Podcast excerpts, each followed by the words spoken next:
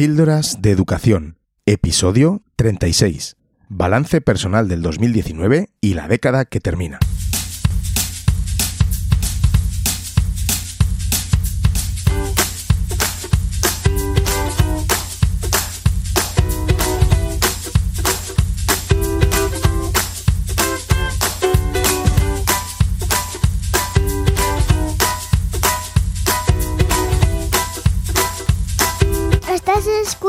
Píldora de Educación, un podcast sobre innovación y cambio educativo. Yo soy Pablo. Y yo Alba. Y mi papá presenta el podcast. Es David Sánchez. Juntos podemos mejorar la educación. ¿Nos acompañas? Muy bien. Muchas gracias, chicos. De nada.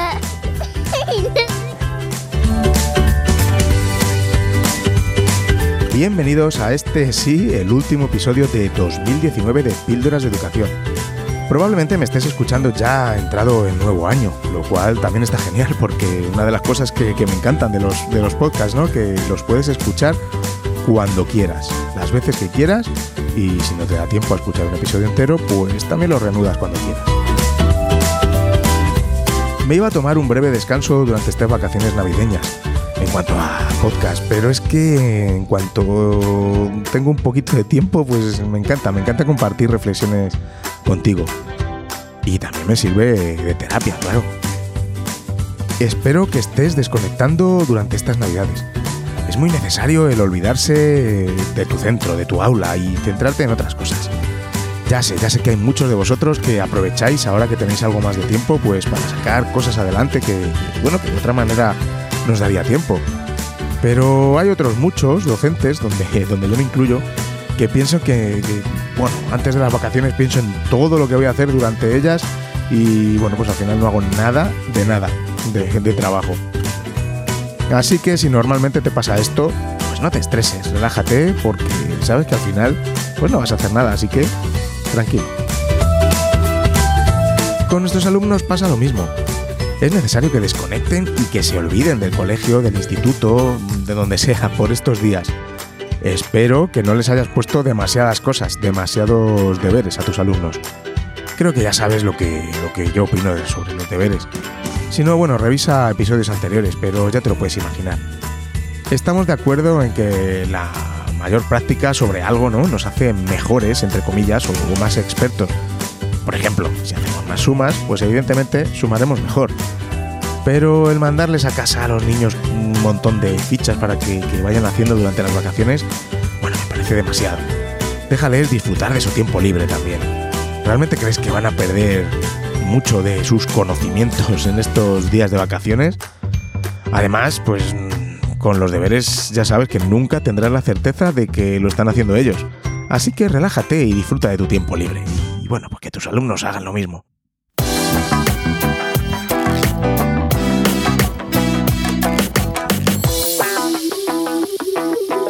Píldoras de Educación con David Santos. Pero no venía hoy a hablarte de deberes, ni mucho menos. Pero es que se me calienta la lengua y ya sabes, no puedo parar. En el episodio de hoy quería hacer un balance de lo que ha sido el 2019 para mí. En realidad estas cosas me gustan hacerlas al final de curso, porque bueno, pues es cuando realmente se cierra una etapa, ¿no? Para los que somos docentes. Ahora simplemente es un punto y seguido. Cuando volvamos en enero, seguiremos con el segundo trimestre como, bueno, pues como si las vacaciones nunca hubiesen pasado. Bueno, sí, porque si no hubiéramos tenido ese de descanso tan necesario, pues otro gallo cantaría, ¿no? Por supuesto, estoy hablando según el calendario escolar que tenemos aquí en España. Lo matizo porque sois muchos los que me escucháis desde otros países, donde tendréis seguramente otro calendario distinto. Un abrazo muy fuerte a todos, que, que me encanta que Píldoras de Educación viaje por todo el mundo. Además, que este final de 2019 no solo representa el final de un año, sino también de toda una década. Por eso al final he caído y bueno, pues voy a hacer mi reflexión particular sobre cómo ha ido mi año 2019 en particular y luego haré una pequeña reseña de, de la década que, que he tenido la, la ocasión de, vivir. Voy a empezar hablando sobre el cambio que estamos dando en mi centro, que estamos intentando dar, ¿no? La transformación que, que decidimos emprender pues allá por el 2015. Este año, 2019, que ha comprendido parte de dos cursos, ¿no? El 18-19 y 19-20, ha sido el año en el que todo se ha ido consolidando. Es el año en el que ya se va notando que tenemos una identidad propia. En la jornada de puertas abiertas de este año, y ya vino mucha gente, muchas familias, interesadas en el proyecto educativo del colegio, o porque le habían hablado muy bien del colegio, y ya no solo porque, porque viven al lado, que también los hay. El aprendizaje basado en proyectos y atendiendo a los intereses de los alumnos, junto con el aprendizaje cooperativo, constituye el núcleo principal de lo que hacemos en el centro. No voy a enrollarme en este sentido porque ya te lo he contado en más, de un episodio. En resumen, todo esto, junto con el proyecto Educar para Ser, como te estaba diciendo, y el buen ambiente en el centro, son las claves para ir avanzando poco a poco en lo que queremos conseguir. Pero, como te puedes imaginar, pues no somos el colegio ideal, pues claro que no. Hay muchísimo que mejorar y, bueno, no es fácil el intentar avanzar todos a una, que, es nuestro propósito. Como te puedes imaginar, también tenemos nuestros problemas internos. Los hemos tenido y los seguiremos teniendo. Hay que tener en cuenta que afrontar un cambio, y sobre todo en educación, que tanto nos cuesta cambiar, pues no es fácil. Te encuentras con problemas, con pequeñas piedras, y ya no tan pequeñas, por el camino. Algunos de los problemas te los esperas, sabes que van a ocurrir desde el principio porque, bueno, son inherentes a, cualquier proceso de cambio, pero otros son inesperados. Afortunadamente hemos podido ir solventando dichos problemas y seguir avanzando en nuestro propósito. Uno de los problemas más recurrentes es el de los profesores que, no están de acuerdo con, dicho cambio. Aunque haya habido pocos, como ha pasado en nuestro caso, que la verdad es que, que hemos tenido bastante suerte, pero bueno, estos pocos siempre se hacen notar, ya sabes. Existen varios perfiles de, profesores o profesoras que, según he podido ir comprobando durante los últimos años, estoy seguro de que alguno de estos perfiles te sonará en tu centro. Está el profe o la profe que dice que sí a todo y luego hace lo que le da la gana. Así que implicación cero y por supuesto nada de cambio en sus aulas. Este tipo de profesores tardas en calarles porque, bueno, pues aparentemente están de acuerdo con todo lo que se propone o se queda. Pero al final, claro está, pues se les, se les ve. No queda otra. Luego también está eh, él o la profe que, que se cree que solo está ella o él en el centro, el egocentrismo en estado puro. Además piensa que lo que hace lo hace perfecto, por lo que no admite comentarios ni, ni quiere cambiar su forma de dar clase. Claro, ¿cómo va a cambiar si, si es lo mejor que, que, que hace? Además dice que esto de los proyectos, por ejemplo, y el cooperativo, pues lleva muchísimos años haciéndolo, que, no es nada nuevo. Ya sabes que en realidad estas personas no tienen idea. Además, en las formaciones que, hacemos o que, que, vienen ponentes a darnos, se permite el lujo de rebatir todo a los ponentes, añadiendo su experiencia diciendo, yo lo que cuentas lo hago así o de esta otra manera. Bueno, es uno de los perfiles que menos trago, de verdad, te lo confieso. También está el profe que, bueno, pues es el guay, que hace cosas maravillosas, pero no comparte ni, ni va al ritmo que, hemos marcado eh, para todos. Es, en cierta manera, también egocéntrico, porque lo hace muy bien, se gusta, pero, pero como te digo, no comparte. Va de sobrado y todo le parece muy lento para sus increíbles capacidades. Realmente es bueno y su concepción eh, de la educación coincide con el proyecto educativo del centro pero no es capaz de ser un poco más humilde e ir a un ritmo en el que todos estemos cómodos. Y no me refiero a cortarle las alas a este tipo de profesores, ni mucho menos. Pero si nos reunimos y nuestra filosofía es trabajo en equipo entre los profesores, coordinación y, e, ir todos a una, pues hay en ciertas cosas que, pues, bueno, pues debes esperar o incluso enseñar a tus compañeros para que, lo adopten y todos aprendamos. Claro, también tenía que estar el que se niega a todo y es muy tóxico en el ambiente en general. No quiere hacer nada, es muy negativo y encima intenta contaminar a los demás. Piensa que esto de las metodologías activas es una milonga y que así nos va, y que así están los niños de, de hoy en día. Pero claro, por mucho que lo busco, pues no hay un argumento sólido para defender estas metodologías tradicionales. He llegado a escuchar que es que por proyectos tienes que preparar más cosas y que se trabaja mucho más. Ay, qué difícil es para algunos salir de su zona de confort. Este es otro de los perfiles que no me gustan nada, porque claro, porque claro, tengo 25 personas, 25 niños en el aula. Pero claro, da igual que yo me esfuerce o no, total, ya llegará otro que les enseñe mejor. O lo que es peor. Me da igual hasta si aprenden o no, y lo he visto, ¿eh? Si no, no lo contaría. También está el perfil que piensa, pues mira, para lo que me queda en el convento, ya sabes cómo, cómo acaba este dicho. Pero estos perfiles no pueden parar el, el maravilloso trabajo que, que hacen los demás, que son la mayoría y que hay que cuidar y mimar. En una ponencia a la que pude asistir hace tiempo acerca de procesos de cambio, decían, acertadamente bajo mi punto de vista, que para afrontar un cambio, los que estamos liderándolo siempre nos centramos en los que no quieren cambiar. Pensamos en miles de formas en las que podemos convencerles para que se unan, motivándoles, haciéndoles partícipes, etc. Pues es un error. Tenemos que animar a esas personas que sí que tiran del carro y hacen un trabajo fantástico. Pero sobre todo a los indecisos todos estas profes, todas estas personas son los que realmente van a hacer efectivo este cambio. Hay que tenderles una mano y estar con ellos en todo momento. Porque para afrontar cualquier tipo de cambio, te lo creas o no, tan solo nos es suficiente un pequeño porcentaje de personas que con su entusiasmo e ilusión tiren del proyecto. Habrá otros que se vayan uniendo durante el proceso. Y otros que, bueno, la de guerra que dan esta minoría, ¿eh? Pero bueno, el cambio está en marcha y nadie lo podrá parar. En resumen, que se me vuelve a ir la olla, en 2019 se han consolidado en mi centro estos perfiles de profes que van a por todas y contagian a los demás con su entusiasmo y buen trabajo. Te propongo que en este año que empiezas salgas un poquito más de tu zona de confort y pruebes algo que, que todavía no hayas hecho. Empieza con un pequeño proyecto, por ejemplo, si todavía no has trabajado por proyectos. Haz que tus alumnos participen y sean los que decidan ya verás cómo, te vas a sentir mucho mejor y, no van a aprender menos, incluso hasta más.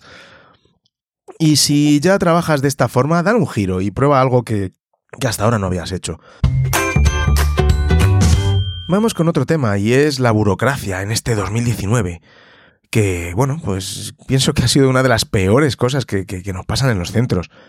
Siempre me estoy quejando de lo mismo y bueno, sé que hay ciertos papeleos que, son necesarios y para eso estoy, ¿no? Para eso está el director, para cumplir con la burocracia necesaria en un centro. Pero es que es precisamente eso, pues una de las diferentes funciones, ¿no? Una de diferentes cosas que y competencias que los directores tenemos que afrontar. Pero no debería representar todo o tan alto porcentaje de trabajo del director. Cada curso que pasa me siento más atado a los papeles y parece que no te queda tiempo para otra cosa. Bajo mi punto de vista hay actuaciones mucho más necesarias y urgentes que, por ejemplo, una fecha límite para entregar un papel mm, repetitivo que ya has entregado más veces antes. Ojo, no estoy diciendo que esto tenga que ser una anarquía total y que cada uno hagamos lo que queramos y que no presentemos ningún tipo de, papel, ¿no? Pero creo que, que la gente que trabaja en la administración debe plantearse estos asuntos. Sí, y bueno, ahora me vendréis alguno diciendo que yo también soy administración. Pues sí, exactamente eso es lo que dicen eh, en los papeles, ¿no? En las funciones del director, que es el representante de la administración en el centro. Pero eso, representante. Yo no puedo decidir mm, otras cosas en ese sentido. Solo veo las cosas desde el punto de vista del docente y del que está día a día en el colegio con alumnos, familias y profesores. Como ejemplo, pues este año en la Comunidad de Madrid, lo pongo esto de ejemplo como alguno de los trámites repetitivos y sin sentido, pues no sabíamos dónde meter los datos de, la plantilla, ¿no? Que, con la que contamos. Si en SICE, que es el antiguo programa de datos, Raíces, que es el nuevo y que funciona de aquella manera, u otro que sacaron, se sacaron de la manga a comienzo de curso. Lo metemos en los tres, lo metemos en uno, una auténtica locura. No puede ser que el secretario de mi cole, otro ejemplo, se tire horas y horas haciendo listas a mano, vamos, a mano no, en tablas o hojas de cálculo o documentos, con teléfonos de las familias, porque Raíces, que es el programa que tenemos actualmente, no te da esa lista. O listas filtradas por, por alumnos de comedor o niños que van a valores, etc. Antes le dabas a, las pestañas necesarias y salían las listas. Ahora tienes que ir uno a uno agregándolos a una lista. La verdad es que, es que hemos ido hacia atrás en ese sentido. No lo hacíamos eso ni siquiera hace 10 años. Luego está el tema de, de la inspección. En mi corta experiencia como director, bueno, quizá no tan corta, pues no sé, este es mi sexto año. Vamos, ya no soy un novato, eh, aunque podría llevar más, ¿no? Como algunas directoras que tengo cerca que llevan más de 20 años, madre mía. Bueno, el tema de inspección que me voy, eh, en estos años que llevo en la dirección he visto cómo no existe unidad de criterios en muchas de las cosas que te piden. Para un inspector está bien, por ejemplo, hacer la programación de una determinada manera y para el otro no. Esto me ha ocurrido literalmente, y esto es una locura, vuelven locos a los profesores y a todos. Hasta me ha ocurrido que, cambian de criterio la misma inspectora en dos cursos distintos. No acabo el año muy contento con la inspección, como te conté en el episodio anterior. Nos avisan de que no se nos ocurra aumentar la ratio en el proceso de admisión y luego a posteriori me meten a una clase a 27 en un aula eh, cuando el cole de al lado tiene, tiene vacantes. En fin, puedes escuchar mi descontento en el episodio anterior si no lo has hecho. Por eso pediría que en este 2020, que tanto la administración en general como en la inspección, reine pues yo solo pido el sentido común, solo eso, sentido común. Me gustaría ser más optimista con este tema para la nueva década que comienza, pero no lo soy. Ojalá me tenga que comer mis palabras y, que todo cambie para bien. En cuanto a las familias de los alumnos, de verdad que hay algunas que ponen las cosas muy difíciles. No ven que dificultan mucho nuestra labor con sus hijos. Este de 2019 hemos tenido varios problemas con, alguna familia y no es que tengamos en el centro la razón absoluta de, todas las cosas, por supuesto que no. También nos equivocamos, pero es que es horrible por lo que a veces hay que pasar. ¿Y qué me dices de, los falsos rumores que a veces se propagan, sobre todo por los grupos de WhatsApp de, las familias, de los padres? lo de los grupos de WhatsApp es una auténtica lacra. Vamos, eso sí que es la jungla. Hace tan solo unos días, antes de las vacaciones, he tenido la, desagradable experiencia con, una mamá que, que, oyó no sé qué rumor y sin contrastar mm, la información, si es verdadera o no, lo suelta en una reunión en la que estábamos hablando de, un problema de, su hijo. Y vamos, no tenía nada que ver, pero bueno, como no le gustaba lo que se le estaba diciendo, pues bueno, pues te atizo yo con esto que he oído. En fin, como te digo, una información que era completamente falsa, sin contrastar. Además, me consta que esta mamá en concreto mete mucha caña en grupos de WhatsApp y, bueno, con caña me refiero a que incendia todo con rumores, acusaciones falsas y, cotilleos que al final le hacen flaco favor también a su, a su hijo, que está en el colegio. Se lo dije una vez y bueno, si todo lo que dices fuera cierto, si fuese mi hijo me lo hubiera llevado del cole hace tiempo, pero, pero bueno, pues no se lo lleva, de momento se queda. En el puesto de director tienes que oír, cuando te llegan, muchas cosas desagradables. Me han llegado a decir que he coaccionado a algún niño para que diga no sé qué cosas. Eh. No sé, pero si lo único que me importa son los niños y su, bienestar, a mí me parece increíble. También que no hacemos nada en cuanto a, niños problemáticos, que nos cruzamos de brazos y pasamos cuando, bueno, nos dejamos la vida con ellos. En fin, cosas que te vas enterando y otras de las que no me entero y casi mejor para mi salud. Por eso cuando sale una noticia en los medios de comunicación sobre, bueno, algún problema que ha ocurrido en algún centro, cosas de bullying o no sé, pues yo lo cojo realmente con pinzas y, y tú deberías también. Habría que escuchar las versiones de todos implicados y no solo del medio de comunicación de turno. Pero estamos en estas fechas tan bonitas, o al menos a mí me gustan, probablemente porque esté de vacaciones. No, en serio, me gusta el ambiente navideño. Quizás sea un ingenuo, pero me gusta el ambiente de compartir, de ver a la familia, de ilusión. Pues eso, me voy a quedar con lo positivo de las familias que tenemos en el cole, que por supuesto son la mayoría, que aunque muchas de ellas tengan escasos recursos, ves la ilusión que tienen y la confianza que depositan en, en nosotros, en el centro. Además hay muchas familias que están haciendo una gran labor apoyando al cole y sobre todo confiando en nosotros. Cuando entran a colaborar en las actividades que les proponemos, les abrimos las puertas, pueden ver de primera mano, y así me lo han dicho, el brillo en los ojos de, los niños disfrutando en el cole. Y eso de verdad es lo importante. De esta manera valoran más nuestra, nuestra labor. Me quiero quedar con el tipo de familia que, viene a dirección a decirme, por ejemplo, después de un par de años que, eran escépticos con, con, esto de las metodologías que íbamos a implantar, pero que después de un par de cursos, pues no podían estar más contentos. Estos en concreto lo están comparando con el paso de, su hija mayor por el colegio hace ya algunos años y dicen que la pequeña está aprendiendo incluso pues más cosas y lo que es más importante, disfrutando y, e implicándose al máximo. Esto sí que es precioso oírlo. Además tenemos una asociación de madres y padres muy activa e implicada y eso de verdad es un regalo para cualquier centro. Sus actuaciones están basadas en la colaboración, el diálogo con el colegio y bueno, pues sobre todo pensando en los niños como, como tiene que ser. ¿Ves? Ahora me siento mucho mejor hablando de todo lo positivo. Terminamos el año con la resaca de los siempre polémicos informes PISA. ¿Valen para algo? ¿No valen para nada? ¿Miden realmente el nivel de nuestro sistema educativo? Nos guste o no, PISA está ahí. Y bueno, pues no me voy a meter ahora a analizar los resultados que, que ha obtenido España ni sus causas Para ello ya tenéis a eruditos y expertos y, bueno, y no tan expertos que, analizan lo que ellos creen que son las causas y bueno, y ahí en la red tenéis un montón de artículos al respecto. Pero mi reflexión hoy es la siguiente. Sacamos malos resultados en PISA, según los, los informes, pero ¿se hace algo al respecto? ¿Se hace algo para, para cambiar la educación del país o estos resultados? ¿Han habido cambios significativos? Yo creo que no. Que cada vez hay más centros que piensan que otra educación es posible. Sí, eso es cierto. Y me alegro. Pero no creo que desde ahí se pueda abordar. Hay que ir un poquito más arriba, yo pienso. He tenido la ocasión de ver muchos centros y a muchos docentes que, bueno, pues pueden pasar años, cursos, leyes educativas distintas, normas, etcétera, y bueno, pues aquí se sigue haciendo lo mismo de siempre. ¿Cuántos años llevamos desde que se dijo que había que trabajar y las competencias y evaluarlas? ¿Y cuántos profesores en general crees que lo están haciendo así? Y no solo evaluando los contenidos. Y es que de ejemplo tenemos unos políticos que no se ponen de acuerdo.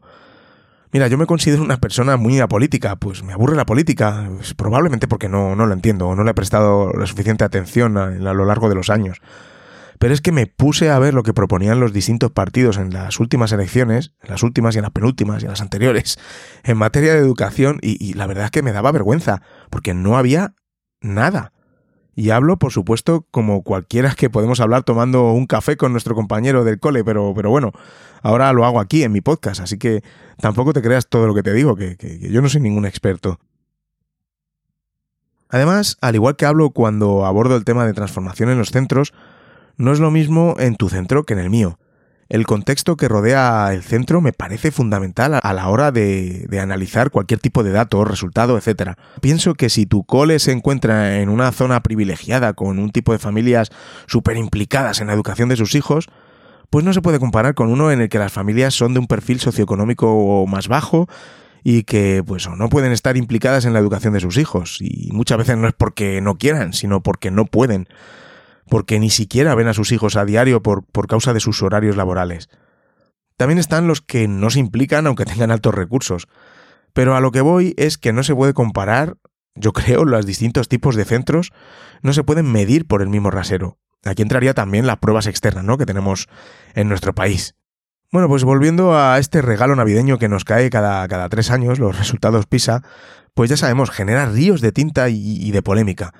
El objetivo de PISA, tal y como lo declara la, propia OCDE, que es quien coordina y elabora el informe, es el de, y, leo, evaluar hasta qué punto los alumnos cercanos al final de la educación obligatoria han adquirido algunos de los conocimientos y habilidades necesarios para la participación plena en la sociedad del saber.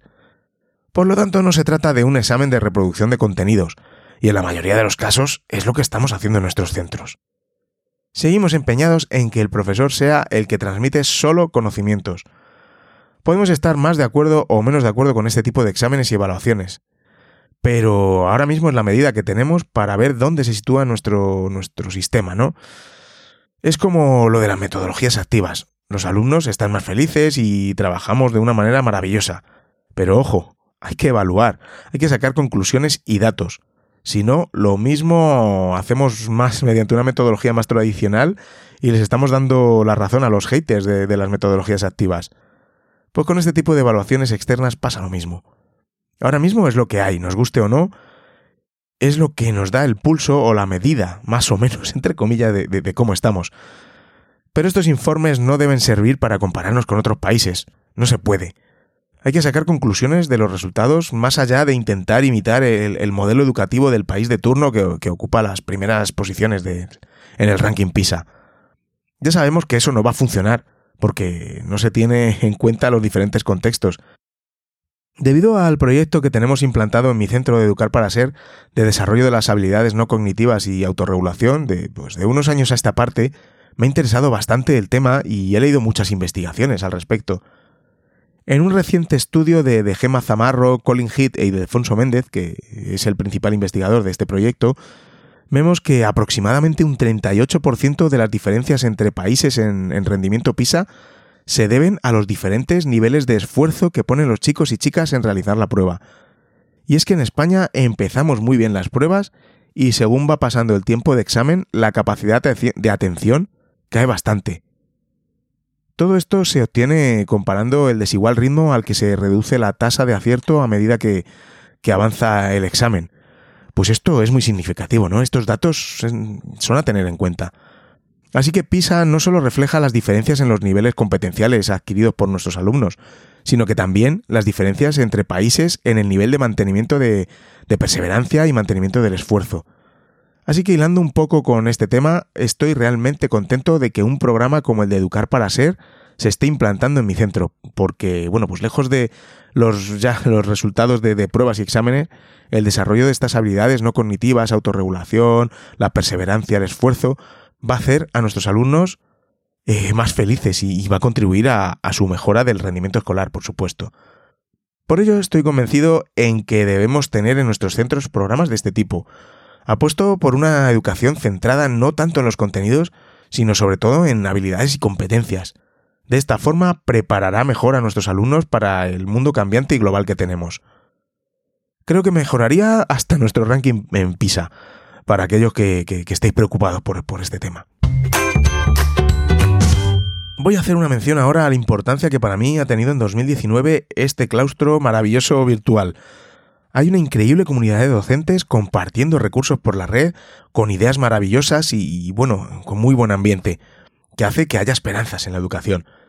Para mí, Twitter, que es la red social que más uso, ha supuesto un constante aprendizaje y una fuente increíble para realizar conexiones con muchos de vosotros. Me encanta, me encanta debatir, hablar de educación e intercambiar opiniones con otros profes. Me aporta muchísimo.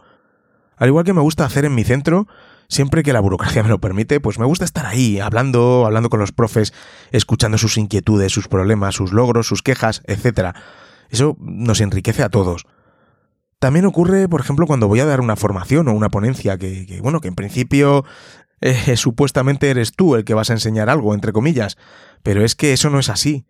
Si me estás escuchando y tú también das formaciones, que sé que sí, que sois varios los que, los que me escucháis, que lo hacéis, sabes que, que el aprendizaje es recíproco. Yo aprendo un montón, casi más, en un par de horas de formación de las dinámicas y, charlas con los docentes que lo que yo pueda decir y, hablar. Y es que, pues, yo soy docente, soy maestro. Temporalmente estoy ocupando el puesto de director, pero que no se os olvide a los directores que me estáis escuchando. Ante todo, sois profesores, y esto es muy importante tenerlo claro. Sí, ya lo sé, conozco a algunos directores que, parece que, les gusta esto de, ser director por el poder. Bueno, poder, que no sé qué poder, pero bueno. Hace poco hablé con un director comentando que, bueno, pues yo cada año que, pasaba pensaba en cuándo dejaría el cargo y en volver a mi aula. Él me dijo literalmente que él quería dejar la dirección, pero que volver al aula significaría un paso atrás.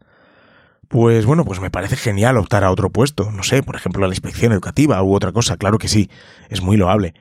Pero para mí es un error pensar que volver al aula, o mejor dicho, solo al aula, es dar un paso hacia atrás. En fin, no sé, ya sabes, no deja de ser mi opinión y en mi podcast. Estaba hablando de, las redes sociales, en concreto de, de Twitter, que tanto me ha aportado profesionalmente. Ya sabes lo que puedes encontrarte también en Twitter la crítica, el insulto, la descalificación entre los mismos docentes, simplemente porque, por ejemplo, no comulgan en cuanto a las metodologías. Uses la metodología que uses, podemos discutir y poner argumentos encima de la mesa, defendiendo una u otra otra forma de enseñar. Pero también hay, como todo en la vida, mucho descerebrado que parece que le encanta entrar ahí al insulto. Y es que te metes en el perfil de algunos y lees sus tweets y respuestas y bueno, es increíble cómo todo va sobre lo mismo, cómo dedican su tiempo y energía solo a, a, a, esto de, de meterse con otros y, bueno, que no, que no piensan como él. Bueno, haya cada uno y con lo que tenga en su interior. Pero me quedo contigo, tú que compartes contenidos, te alimentas de las buenas ideas y contribuyes a la, a la mejora de la educación. Gracias por estar ahí, de corazón. Me has mejorado muchísimo como docente y como persona. Ahora voy a hablar de podcasting. Sí, porque para mí un año más ha sido pues una fuente de, alegrías y satisfacción y, también de aprendizaje.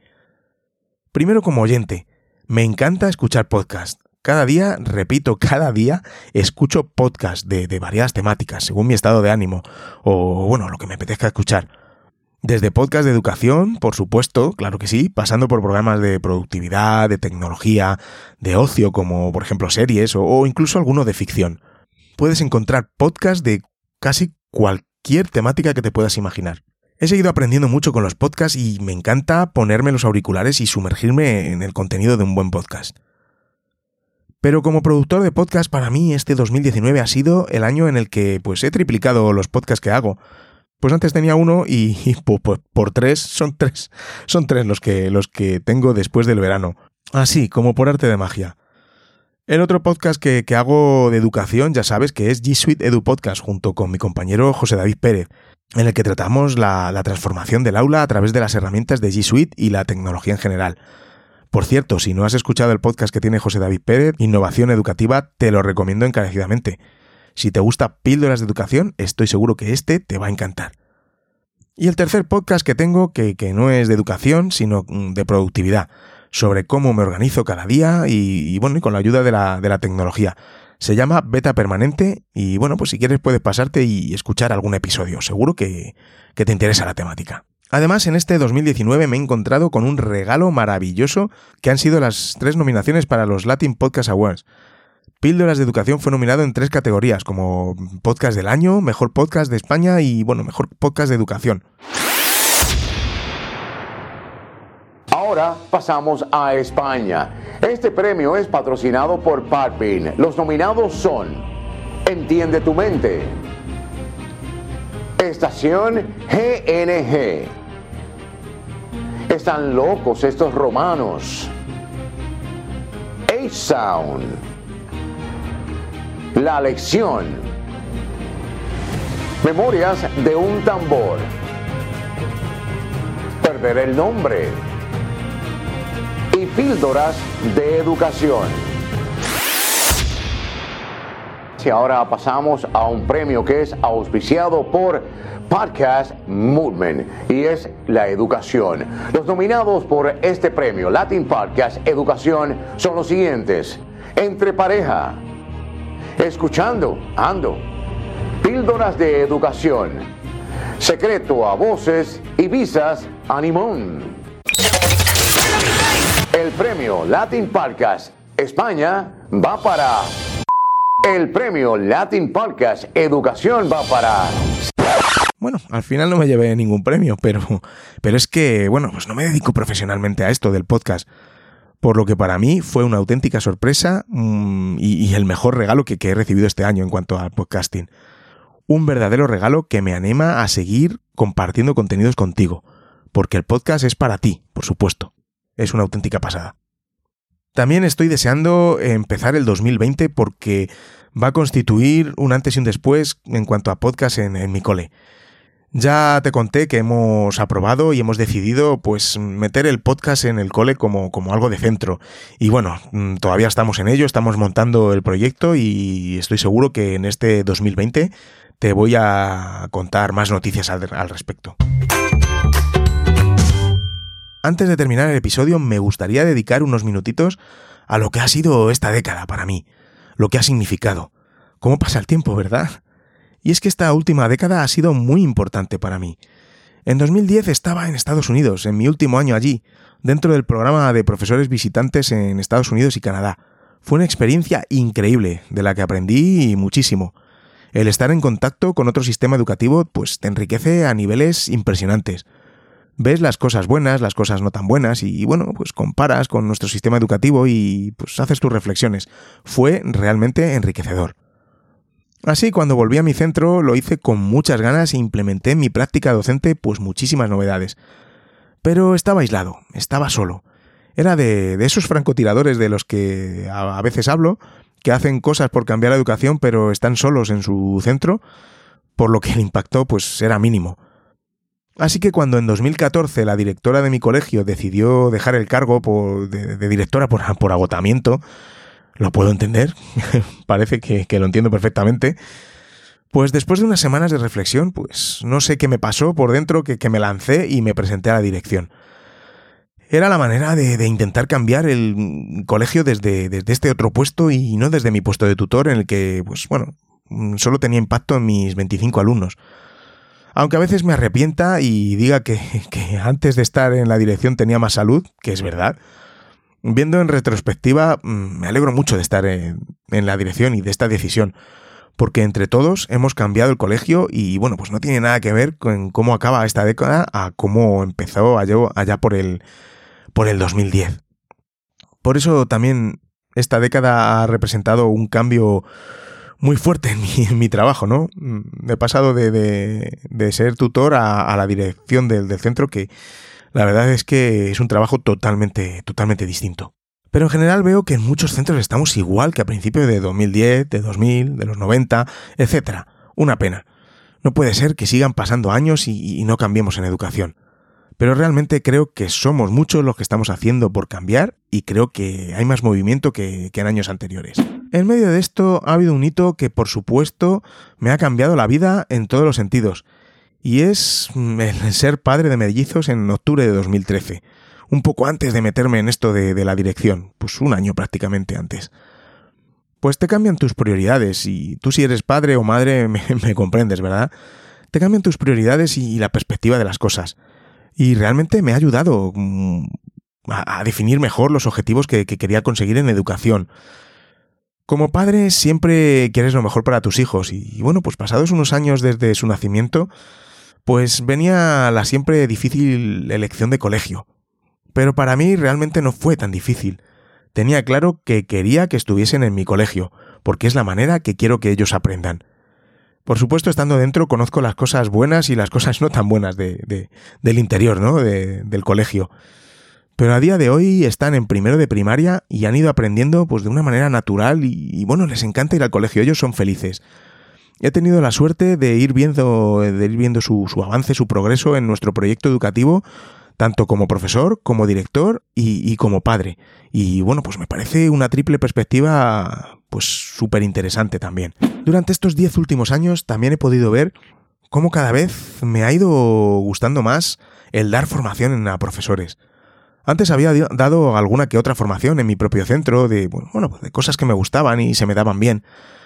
Paso a paso he podido ir perfeccionando mis habilidades como formador que por supuesto pues no se debe limitar a, solo contar lo que sabes, sino que bueno pues debes ir incorporando ciertas estrategias y metodologías para, para hacer formaciones más efectivas.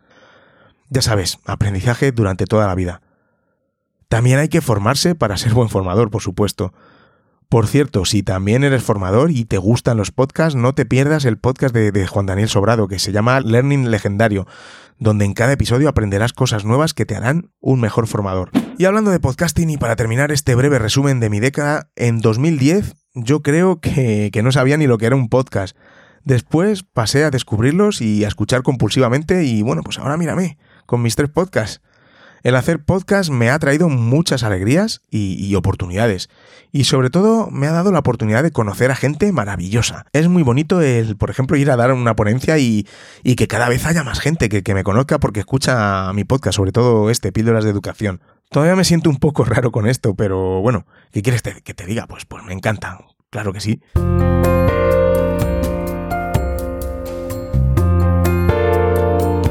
Estoy seguro que se me olvida contar alguna cosa importante de este 2019 y bueno, de la década. Pero bueno, lo que sí que vamos a ir terminando es el episodio, que como me descuerda, pues ya sabes, no paro. Y para terminar y a modo de resumen, me gustaría agradecer las cosas estupendas que me ha dado el año. En primer lugar, dar gracias por ser padre y tener los hijos tan maravillosos que tengo. Me están enseñando muchas cosas que no sabía y me están sacando totalmente de mi zona de confort, lo cual es genial. También dar gracias por, el colegio en el que estoy y sus profesores. Aunque a veces me queje de alguno y, me den algún que otro dolor de cabeza, el proyecto educativo del centro no sería lo que es sin la implicación y el entusiasmo de todos los que están ahí a tope con él. Siguiendo en mi centro, también quiero agradecer a mis compañeros del equipo directivo porque, bueno, pues sin, sin, ellos por supuesto nada de esto sería posible y porque son unos auténticos jabatos solucionando todo lo que nos llegue. Está claro que sin ellos, mm, pues yo no sería el director que soy, bueno o malo. Y a las familias implicadas, que, cada vez están más a nuestro lado, colaborando con nosotros, y lo que repercute, por supuesto, directamente en la educación de, nuestros niños, de sus hijos. También doy gracias a todo el claustro virtual y a todos los que compartís. Sois increíbles. He aprendido muchísimo de y con vosotros. También doy gracias por poder sacar fuerzas suficientes para ofreceros este podcast. Bueno, y los otros dos. Hay veces que es muy complicado porque, bueno, pues la vida y el trabajo se ponen de por medio, pero gracias a ti que me estás escuchando, gracias a tus ánimos y, y comentarios, pues saco la- las fuerzas necesarias para seguir grabando un episodio más. Y gracias a ti, a todos vosotros que estáis súper implicados, formándos y convencidos de que la educación tiene que cambiar y entre todos lo vamos a conseguir, claro que sí, estoy seguro de ello.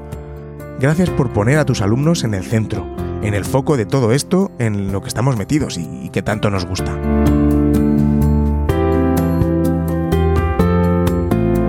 Te deseo que en este 2020 seas pues más feliz que, que en el 2019, claro que sí. Pues solo quiero que, disfrutes, que seas feliz y, y bueno, pues que te cuides, por supuesto, porque sin salud no podremos ni cambiar educación, ni compartir, ni nada de lo que hemos estado hablando. Así que, pues eso, mucha salud para este año 2020.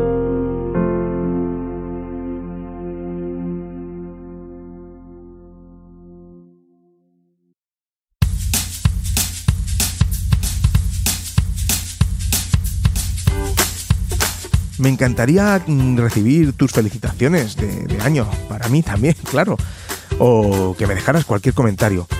Me apetece mucho conocer cómo ha sido tu año 2019 y estos últimos 10 años. Dónde empezaste y dónde estás ahora, que hagas tu, tu personal balance y bueno, si me lo quieres comentar, pues ya sabes que puedes hacerlo en Twitter, donde sabes que me puedes encontrar como arroba davidsantos-a o en la entrada del episodio en píldorasdeeducación.com donde pues encontrarás todas las formas de, de contactar conmigo.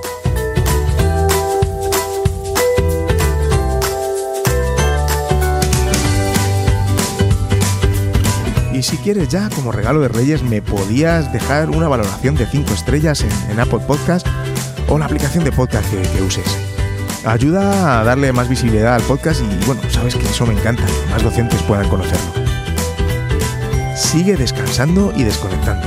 Y nos escuchamos en 2020 con más episodios y mucha energía.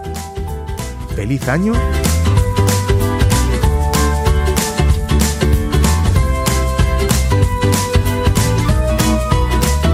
Y recordad, con vuestras píldoras podemos hacer que la educación goce de la mejor salud.